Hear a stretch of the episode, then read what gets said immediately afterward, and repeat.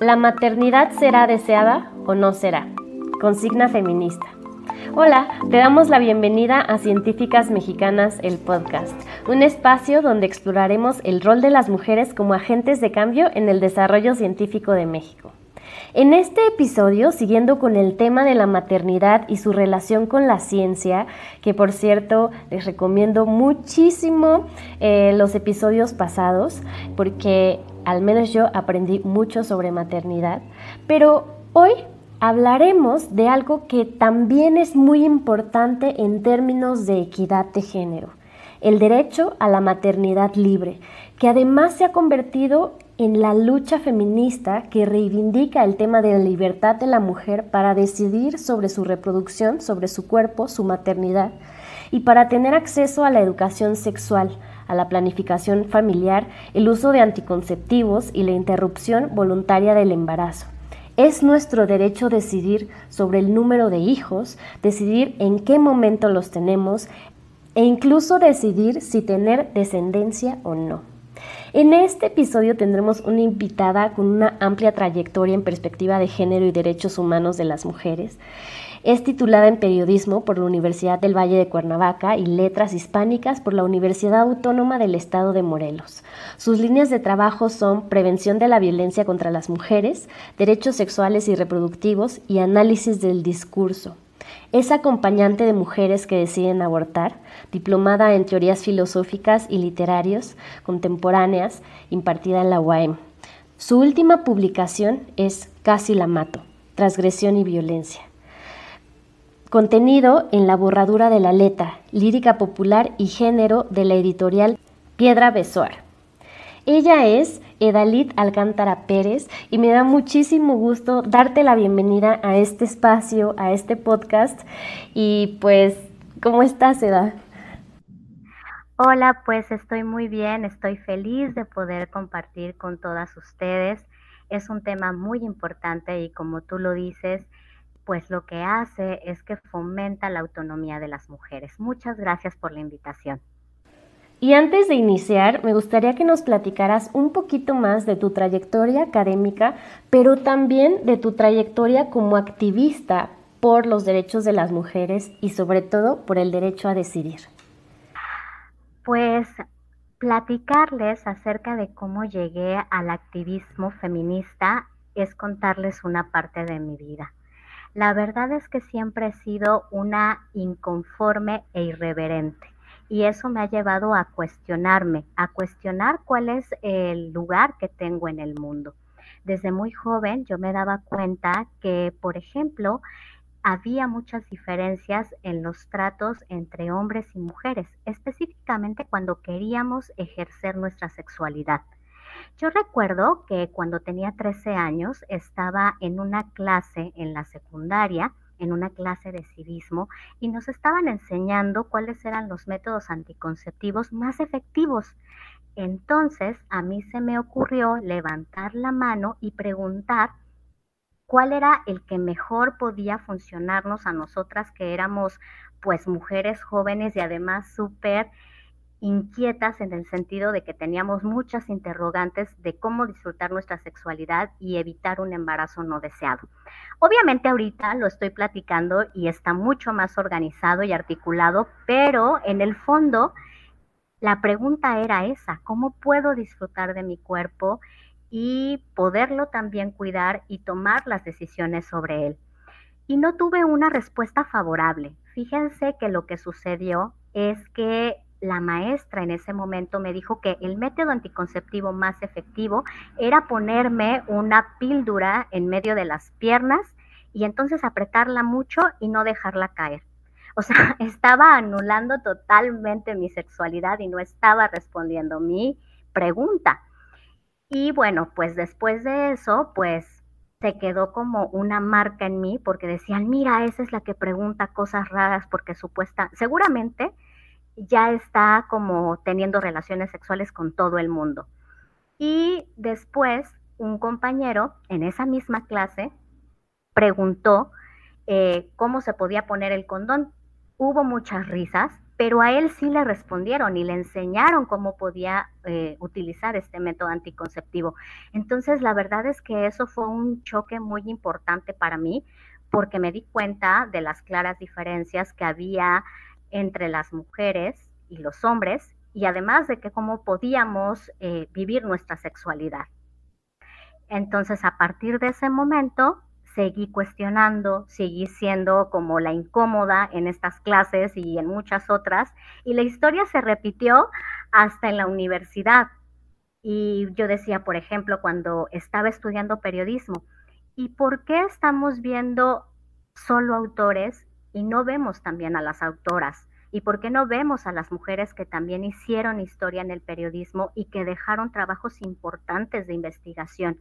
Entonces, a partir de eso es que fui emprendiendo un camino de búsqueda para encontrar eh, pues esa vena que me mostrara las mujeres que habían dejado una semilla para poder hacer el cambio. Esa es como mi línea en cuanto a la cuestión como de la búsqueda de conocimientos y que me llevó indudablemente al activismo, a levantar la voz y a buscar mis derechos. Así fue, Cari.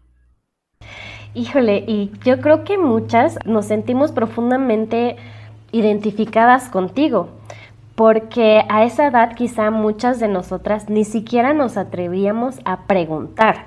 Si es que llevamos a, llegamos a tener una clase de, de temas de sexualidad o educación sexual, híjole, preguntar, como tú dices, era como ¿qué van a decir de mí, no? Y los compañeros, ¿qué van a, pensar? Y no, no, no. Entonces, y además que cuando te atrevías a preguntar, invalidaban tus dudas. Eh, eh, híjole, eso sí, em, yo creo que te diste cuenta muy chiquita o muy pequeña, o más temprano que muchas de nosotras, que había algo que no cuadraba. Y eso sin duda eh, la, actitud irreverente y cuestionante también es lo que nos caracteriza siempre en la búsqueda del conocimiento y qué bonita manera de despertar y qué bonita manera de decir, oye, aquí está pasando algo que no me parece justo. Así es, Cari, pero no solamente eso, sino que también fue un proceso doloroso, ¿sabes? La que siempre estaba en continuo enfrentamiento con eso que te limitaba, porque tú decías, puede ser algo muy pequeño, pero al final de cuentas no me están permitiendo ser la mujer que quiero ser, ¿no? Sí, por supuesto. Eh, que, que mm, te digo, o sea, muchas se van a sentir identificadas con eso. Pero bueno, mil gracias por compartirlo y ahora sí, vamos a, a darle al tema. Y me gustaría primero hablar de la realidad de la maternidad porque muchas, eh, como tú dices, en este proceso de cuestionar lo que parece siempre ser normal y darnos cuenta que en realidad es violento con nosotras, pues es complicado, ¿no? Pero, ¿qué es una maternidad libre y por qué es un derecho? Porque pareciera que las niñas nacemos con un sello que dice que em, como a lo máximo que puede aspirar una mujer es a ser madre, ¿no? Y que entonces esa es como nuestra única meta en la vida. Entonces yo creo que primero hay que entender a qué nos referimos con una maternidad libre y sobre todo por qué es un derecho humano decidirla. Creo que es importante eh, mencionar que las mujeres nos encontramos dentro de un sistema patriarcal que se construye justamente con la cuestión del género. Es decir, las mujeres no nacen siendo mujeres, sino que aprenden a ser mujeres. Y con esta enseñanza también se nos impone que la maternidad debe de ser como un paso obligado para poder ser una mujer completa. Y bueno, pues eso lo vemos desde pequeñas, cuando nos regalan una muñeca y nos enseñan cómo debemos cuidarla. Y de esa manera esos cuidados empiezan a extender a terceros. Y nos damos cuenta de que entonces tenemos al cuidado a muchas personas, pero nunca a nosotras mismas. Entonces, eso también tiene que ver con el grado de aceptación que tenemos en la sociedad y también cómo nos valoran. Una mujer que ha decidido no ser madre casi siempre se le va a encasillar como una mujer que es egoísta. Y además que es egoísta, pero no le gustan las responsabilidades, es carente de dar amor, ¿saben? Entonces, a partir de eso, nosotras evaluamos que hay muchas maneras de ser mujer y una de ellas puede ser siendo madre, porque también hay veces que se piensa que estamos en contra de la maternidad y no es así. Lo que estamos intentando cuestionar es la forma en la que se nos ha enseñado a ser madres, desde la completa renuncia de la renuncia inclusive de nosotras mismas. Por eso es que lo ponemos como un derecho humano, porque también nuestro bienestar tiene que estar enfocado en nosotras, no solamente en las, en terceros. Por supuesto, y esto que dices es sumamente importante porque además también tiene una razón biológica de ser, lo que dices del cuidado. Pues la tarea que cae sobre las hembras es el cuidado de las crías. Y entonces, pues esto se va arrastrando y se va reforzando con este sistema del que tú hablas, que empieza a ser desigual. Y justo, pues qué importante es reconocer pues que este es un derecho humano, ¿no? Y que a pesar de que nuestra carga biológica, histórica, cultural, etcétera, de los cuidados, pues la tenemos ahí presente, pues tenemos el chance de elegir sobre nosotras mismas. Y justo hablando de este derecho a decidir, parece que hablar sobre esto del derecho a decidir es algo reciente, pero en realidad no es así, ¿no? ¿Nos podrías contar algo de la historia mm, sobre, sobre este derecho a decidir? Claro que sí, pero antes de ir a ese tema, a mí me gustaría dejar muy claro que los hombres y las mujeres en este punto nos movemos dentro de un constructo social. Y ya he mencionado que el constructo social es el género. Entonces, ahí vamos a ver que a pesar de que podemos ver en la naturaleza que las hembras están al cuidado de lo que son las crías, en nuestra realidad nos damos cuenta de que esa responsabilidad solamente se le ha depositado a las mujeres. Y eso es solamente un constructo social que ha dependido de la época, eh, en la que es necesario como tener este tipo de cuidado, ¿sabes, Cari? Por ejemplo, la cuestión como de el Día de la Madre es para poder contrarrestar la actividad política que estaban teniendo las mujeres en ese momento al cuestionarse si solamente quería ser, querían ser madres. Entonces, eso hay que tenerlo siempre muy claro para que de esa manera no pueda haber argumentos en donde digan, pero es que la naturaleza nos dice que debemos ser madres. No, no, no. Nosotras ya estamos en otra, en otra fase. Estamos en otra fase, ¿no? Solamente quería comentar eso sí podemos ver como esta cuestión que, te, que, yo mencionaba, la cuestión biológica, pero es bien importante cómo esto se usa para construir este modelo social y cultural del que tú estás hablando y eso es sumamente importante y qué bueno que puntualizaste sobre esto. Sobre todo porque también la naturaleza siendo sabia, y yo que te voy a decir a ti que eres una gran bióloga, hay ejemplos que también desafían esto que nos han enseñado. Porque pues la, ciencia también es un discurso y es un discurso que se construye a modo, de acuerdo a la época. Por ejemplo, tenemos los pingüinos que eh, pues ellos pueden tener parejas, pueden ser una pareja del mismo sexo y criar a un, este, a un huevecillo, ¿no? Entonces, cuando decimos qué es lo lo biológicamente correcto, lo naturalmente correcto, híjole, eso es como súper cuestionable justo porque hasta la naturaleza a veces que nos da otras muestras de que las cosas pueden ser diferentes. Es muy interesante, muy, muy interesante ese tema. Qué bueno que lo mencionas porque yo creo que esto daría para otro episodio porque justo la, la gran mayoría de las cuestiones científicas vienen escritas desde los hombres, ¿no? Y ahí es como tenemos que hacer un análisis justo de cómo es que las mujeres que querían participar también eran invalidadas al grado de que en muchos ámbitos, no solamente en la ciencia, sino también en el arte, para que su voz tuviera validez o para que sus eh, eh, estudios o sus obras tuvieran validez, se tenían que esconder atrás de la firma de sus esposos. Pero bueno, esto, esto nos da como para, para otra cosa, otro tema, ¿no? Pero, tiene que ver con la historia. Pero sabiendo que es un constructo social, el género, podemos cuestionarlo y es más, lo podemos desmontar. Y justo echar como una mirada a la historia de las mujeres nos deja ver que el tema del derecho a decidir no es un tema nuevo. Por ejemplo, en México tenemos una huella importantísima en lo que son los congresos de Yucatán, que se dijeron abiertamente feministas. Estos sucedieron en 1916 y ahí teníamos a una rebelde, Hermila Galindo, que lo que hacía era poner sobre la mesa el tema del derecho de las mujeres a votar, pero no solamente eso, sino también el derecho a la educación sexual de las mujeres y el derecho al aborto. Ella puntualizaba que era súper importante que las mujeres pudieran decidir sobre su cuerpo y también sobre con quién se querían casar, cuándo se iban a divorciar, divorciar y también de quién se iba a quedar con los hijos si esto sucedía.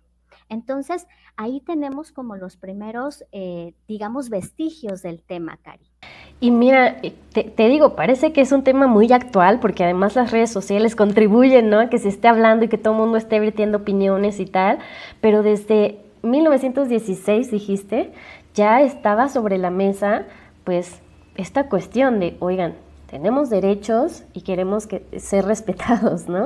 Y, a mí me, llena de, de, no sé, se me hace la piel chinita también, de recordar a estas ancestras que, como tú bien dices, han sido rebeldes y nos dejaron eso, ¿no? Que, que tenemos que seguir luchando por nuestros derechos.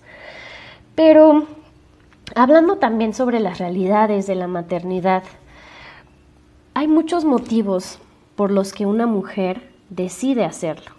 En tu experiencia, ¿cuáles son estos motivos personales que llevan a una mujer a decidir abortar? Los motivos que llevan a una mujer a abortar eh, son diversos y dependen de los contextos en los que ellas estén inmersas y por supuesto de las realidades en las que estén viviendo. En muchas ocasiones podemos eh, mirar que una de las circunstancias que orillan a las mujeres a tomar esta decisión es porque se encuentran cursando sus estudios profesionales, porque además también no encuentran el apoyo de la pareja justo para llevar a término un embarazo o porque no tienen la solvencia económica o porque es producto de una violación. Sin embargo, lo importante es aclarar que cualquiera de estas razones es válida. O sea, no importa cuáles sean los motivos, tenemos derecho a decidir si ser madres o no. ¿Cómo es el proceso de acompañamiento? Pues tiene ciertos lineamientos y tiene mucho de autocuidado. ¿Cómo, cómo, cómo se vive o cómo es este proceso? Pues te quiero compartir que las mujeres que toman la decisión de abortar lo hacen una vez que ya evaluaron todas eh, las circunstancias de su vida. Y entonces es una decisión muy reflexionada y además también tomada desde la ética, porque se dan cuenta de que ese no es el momento para ser madres. Ese, ese no es el momento. No quiere decir que nunca vayan a querer ser madres, sino que lo han evaluado y que de esa manera se han dado cuenta que en este momento no cuentan con los elementos ni psicológicos ni económicos para poderlo llevar a cabo. Y eso también aleja la cuestión como de el estigma acerca de que las mujeres que abortan pues no tienen acceso a una educación sexual, por ejemplo. Entonces, vamos a ver que en este sentido es una decisión tomada desde la ética y la responsabilidad. Y entonces tú como acompañante también guías a las mujeres en este proceso. Así es, eh, nosotras lo que hacemos es siempre respetar la decisión de las mujeres y lo único que hacemos es que este proceso sea mucho más llevadero y también sea desde el amor, porque nosotras estamos convencidas de que el aborto es un acto de amor con nosotras mismas, porque te vuelvo a repetir, ninguna mujer se embaraza para abortar porque pareciera en muchas ocasiones que las personas piensan que es así y que es la salida más fácil. Sin embargo, de los 10 años que yo llevo siendo acompañante, te puedo decir que todas las mujeres lo toman desde una mirada súper reflexiva, pero sobre todo evaluando cada uno de los aspectos de su vida.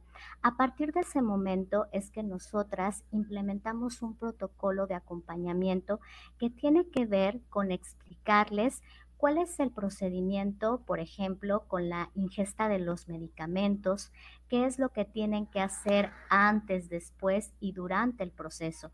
Y si en algún momento ellas deciden que necesitan un acompañamiento psicológico, no porque se sientan culpables, sino porque a final de cuentas es un duelo, también podemos hacer una canalización para que de esa manera ellas lo tomen como una experiencia amorosa me encanta escucharte porque escuchando los episodios pasados que hablaban de la maternidad y de cómo desde la maternidad y el amor y esta cuestión de canalizar con otras profesionistas, eh, se parece mucho. ¿Cómo es que decidir ser madre puede ser un proceso totalmente amoroso, totalmente informado, pero también no serlo? Y en este sentido, pues qué métodos se utilizan, porque también alrededor de esto existe un montón de desinformación. Fíjate que lo que acabas de decir es sumamente importante, porque así como se acompaña un proceso de alumbramiento o de parto, también debe acompañarse un proceso de aborto, de la misma manera. Entonces, de esa forma le quitamos el estigma de que es algo que va a dejar marcadas a las mujeres de manera negativa, siendo una decisión sumamente responsable y ética, no tendría por qué cargar con ese, ese tipo de culpas. Entonces, eh, pues el procedimiento que nosotras utilizamos es el aborto con medicamentos y la sustancia que se utiliza es la mifeprestona y el misoprostol. Y es riesgoso, o sea, porque también en redes sociales hay un montón de información, entonces dicen que se puede sangrar y que si no llegas rápido al médico, pero pues también tengo entendido que ustedes tienen una red incluso con personas profesionistas de la salud que también las acompañan. ¿Es riesgoso practicar un aborto? No. Cuando lo hacemos siguiendo el protocolo que nosotras hemos implementado, es 98% seguro. De hecho, si ustedes consultan la página de la Organización Mundial de la Salud, ahí también podrán encontrar los pasos para poder hacer un aborto seguro en casa. Cuando se realiza entre las seis y las nueve semanas, tiene, como les comentaba, la efectividad de 98% seguro. Entonces, para nada es riesgoso, este estigma también ha sido derribado. Este, bueno, un 2% solamente. Y ese 2% depende de cuál es la salud que tiene la mujer que está haciendo este proceso de aborto. Es por eso importante implementar el protocolo, porque a partir de él nosotras nos damos cuenta, por ejemplo, si tiene una enfermedad crónica, cuál es el tipo de coagulación que tiene, el tipo de sangre que tiene, el fluido menstrual que tiene, pues cada mes. Y a partir de eso, pues es entonces que empezamos a planear cómo va a ser la ingesta y cómo se va a dar el procedimiento una vez que ésta se haga. Entonces, ahí dejamos todavía más de manifiesto que es un proceso acompañado y que debe de ser informado y que pues no pueden vivir las mujeres solas porque no es una manda, no es un castigo. Claro, y en este sentido sobre los métodos, sobre los riesgos, Eh, he escuchado también que muchas mujeres em, que no tienen a la mano esta información que tú nos has dado, que en la, lo podemos encontrar en la página de la OMS, ¿no? Cómo realizarlo, cómo hacerlo, o que podemos recurrir a las compañeras acompañantes, pero eh, como tú mencionabas, es importante situarnos en nuestras realidades y en nuestros privilegios. Hay muchas mujeres que utilizan métodos alternativos. ¿Existe alguna evidencia de que el orégano, la ruda o a lo mejor otras hierbas u otras recetas caseras u otros alimentos incluso sean abortivos? Hay literatura que nos puede eh, ilustrar sobre esta información y, por ejemplo, si hay hierbas que pueden provocar contracciones y de esa manera un aborto. Sin embargo, es muy importante saber las cantidades exactas y también las dosis que se van a suministrar. Es muy específico el procedimiento. Entonces, para nosotras, esta información no es charlatanería, sin embargo, sí necesita como una atención especializada de mujeres especializadas en este tipo de utilización de las plantas. Entonces, creo que es importante que antes de aventurarse a estos métodos alternativos, conozcamos cómo es que funciona nuestro cuerpo y si va a reaccionar de manera favorable para hacer un aborto completo, porque si no tendríamos que utilizar los medicamentos. Nosotras nos hemos especializado con los medicamentos y la literatura sobre la utilización de, esta, de estos nos muestra que son 100% efectivos. Por supuesto, y como tú dices, eh, es bien importante conocer también, eh, las plantas tienen miles de compuestos eh, químicos y entonces también saber las dosis que sean seguras, ¿no? Eso es fundamental, porque incluso en, los alimentos, ¿no? Si, si, consumes luego de tanto cantidad, puede ser nocivo para la salud, y más si estamos hablando en un proceso tan delicado que tiene, como ya lo mencionaste varias veces, que ser acompañado. Y esto es algo que me encantaría rescatar de esta como primera parte de la entrevista, que no tenemos por qué eh, vivirlo solas.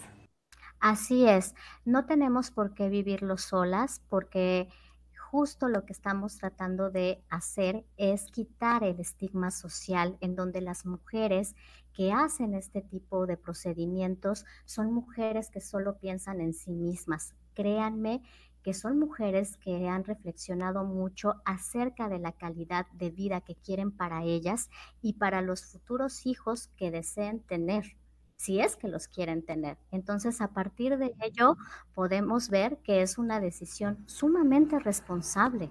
Sí, claro, no es una decisión tomada al vapor. Pero bueno, ahora vámonos a las cuestiones legales del derecho a decidir. En México, ¿cuál es el estado actual de este derecho? Porque mm, se sabe que en la Ciudad de México ya es legal, pero ¿cómo está en los demás estados? ¿Qué hace falta?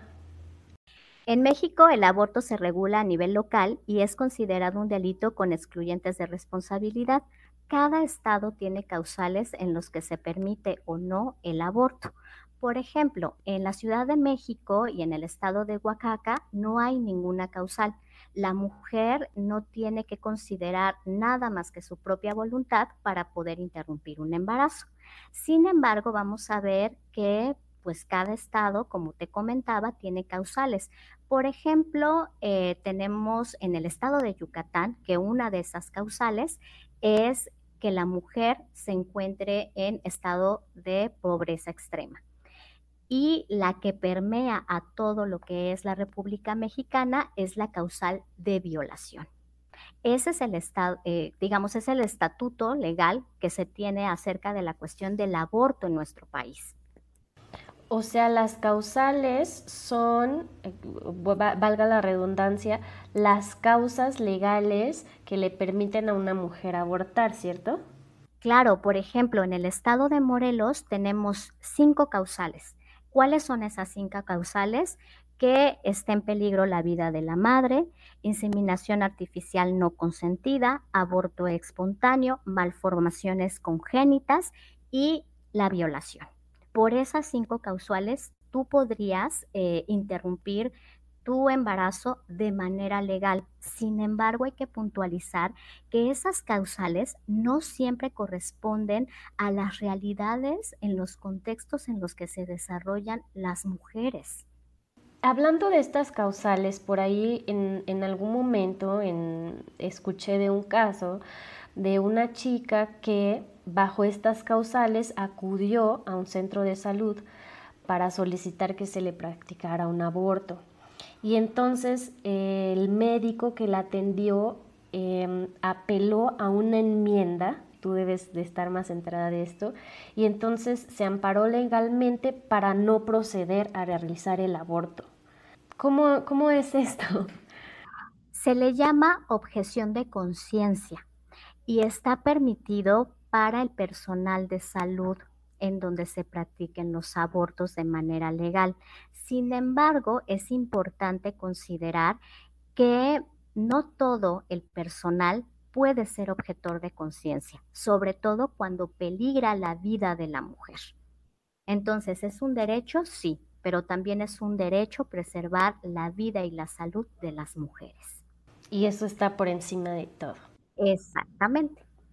En términos legales, ¿qué más falta por hacer en nuestro país para que se garantice el derecho a decidir una maternidad?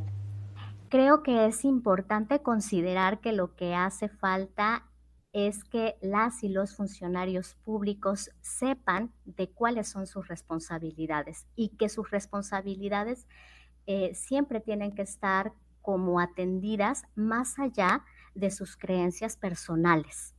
Entonces, en ese sentido, tenemos que hacer un trabajo importantísimo de sensibilización y sobre todo de información para que los servidores públicos que se encuentran en los servicios de salud atiendan a las mujeres en estas cinco causales, por ejemplo, que hay en el estado de Morelos y las demás que están en los estados vigentes de la República Mexicana.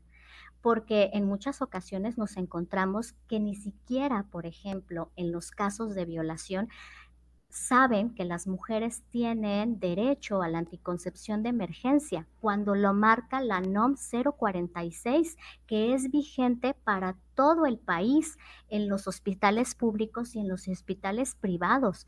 Eso falta. Falta información, capacitación y sensibilización. Por supuesto, y qué importante es conocer nuestros derechos.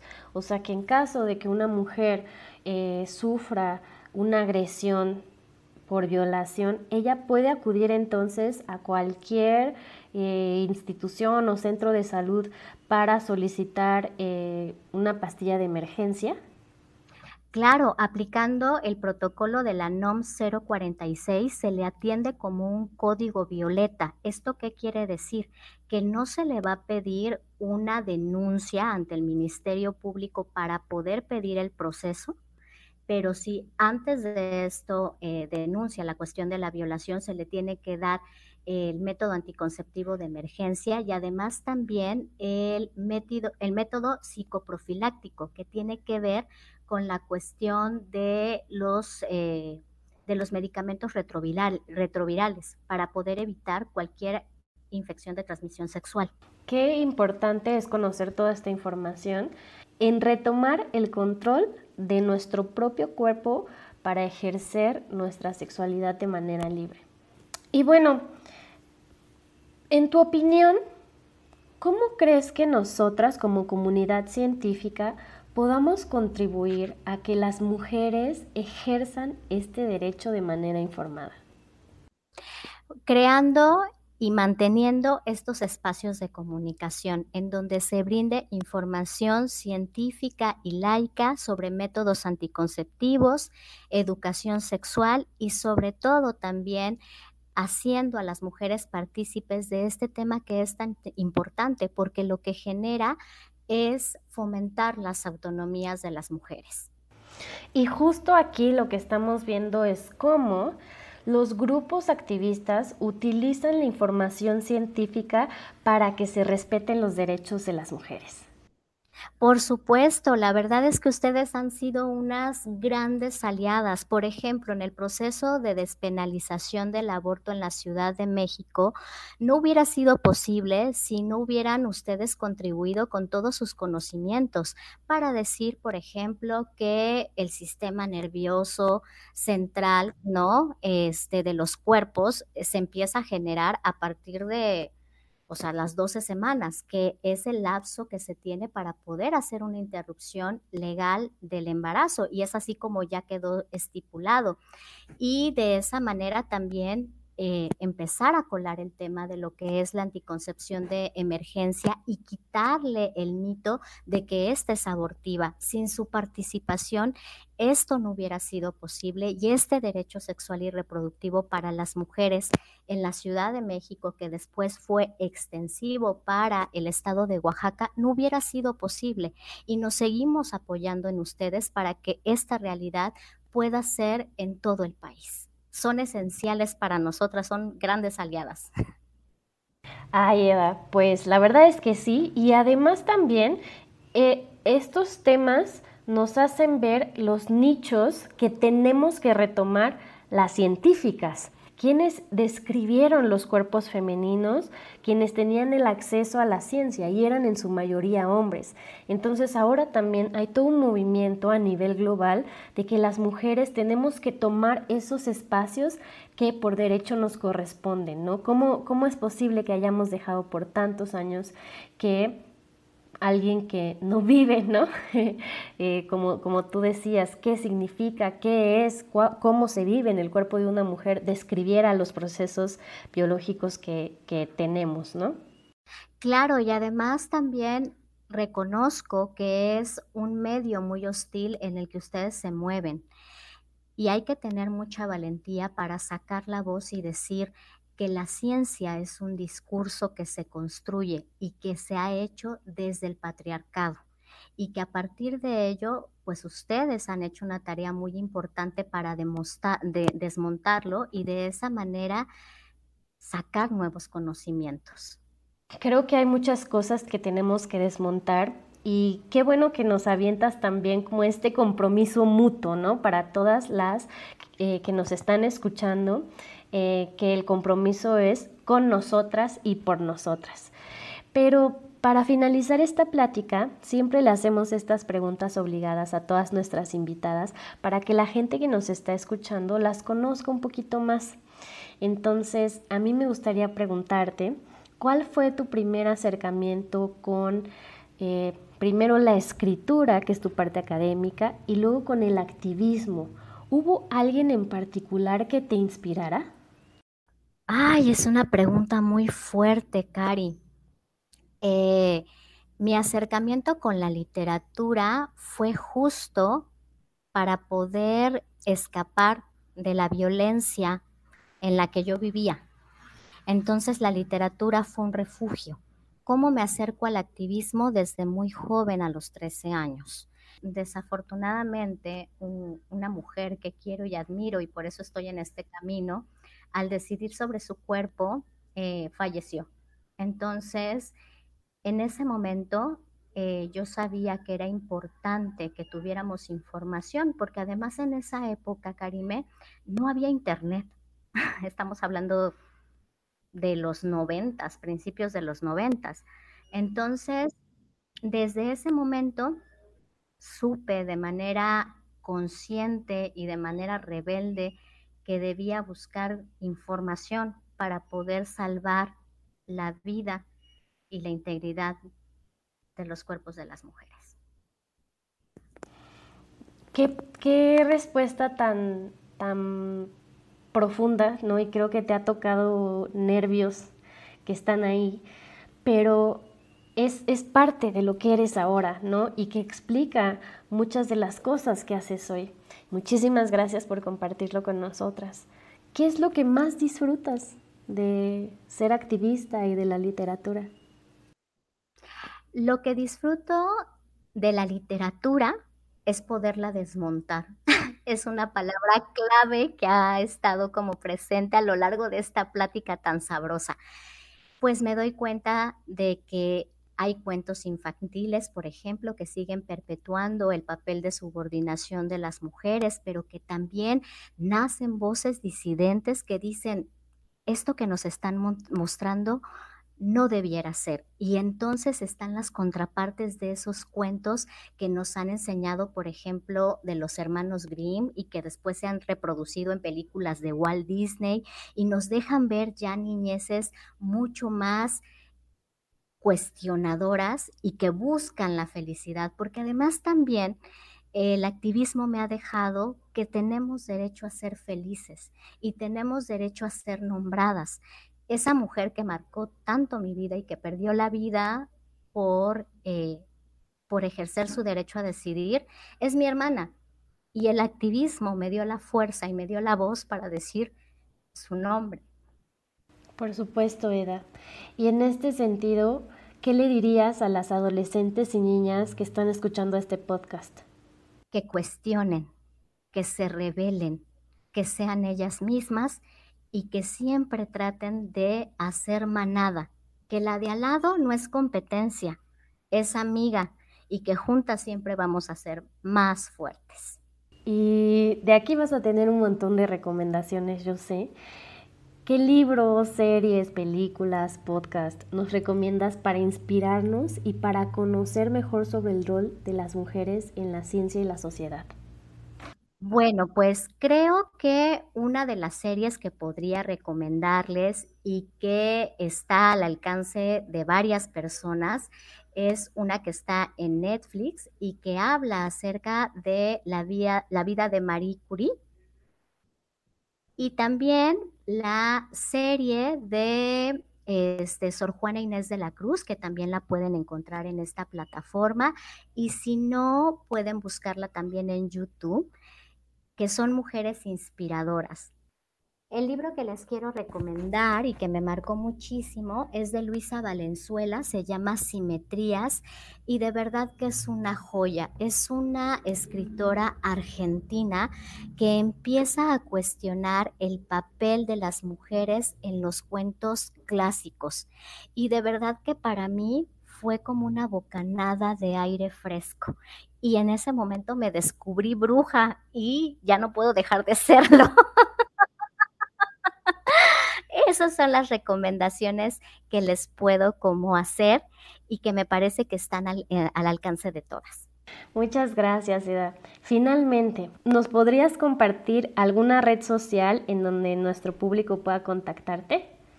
Claro que sí, tenemos una página me gusta que se llama Colectivo Pactos Violeta, que es ahí donde yo trabajo junto con otras compañeras el tema de los derechos sexuales y reproductivos, obviamente con el enfoque de perspectiva de género y también con el enfoque de derechos humanos y de juventudes, porque es importante que ustedes sepan que el activismo se hace desde la experiencia, pero también se acompaña con conocimientos.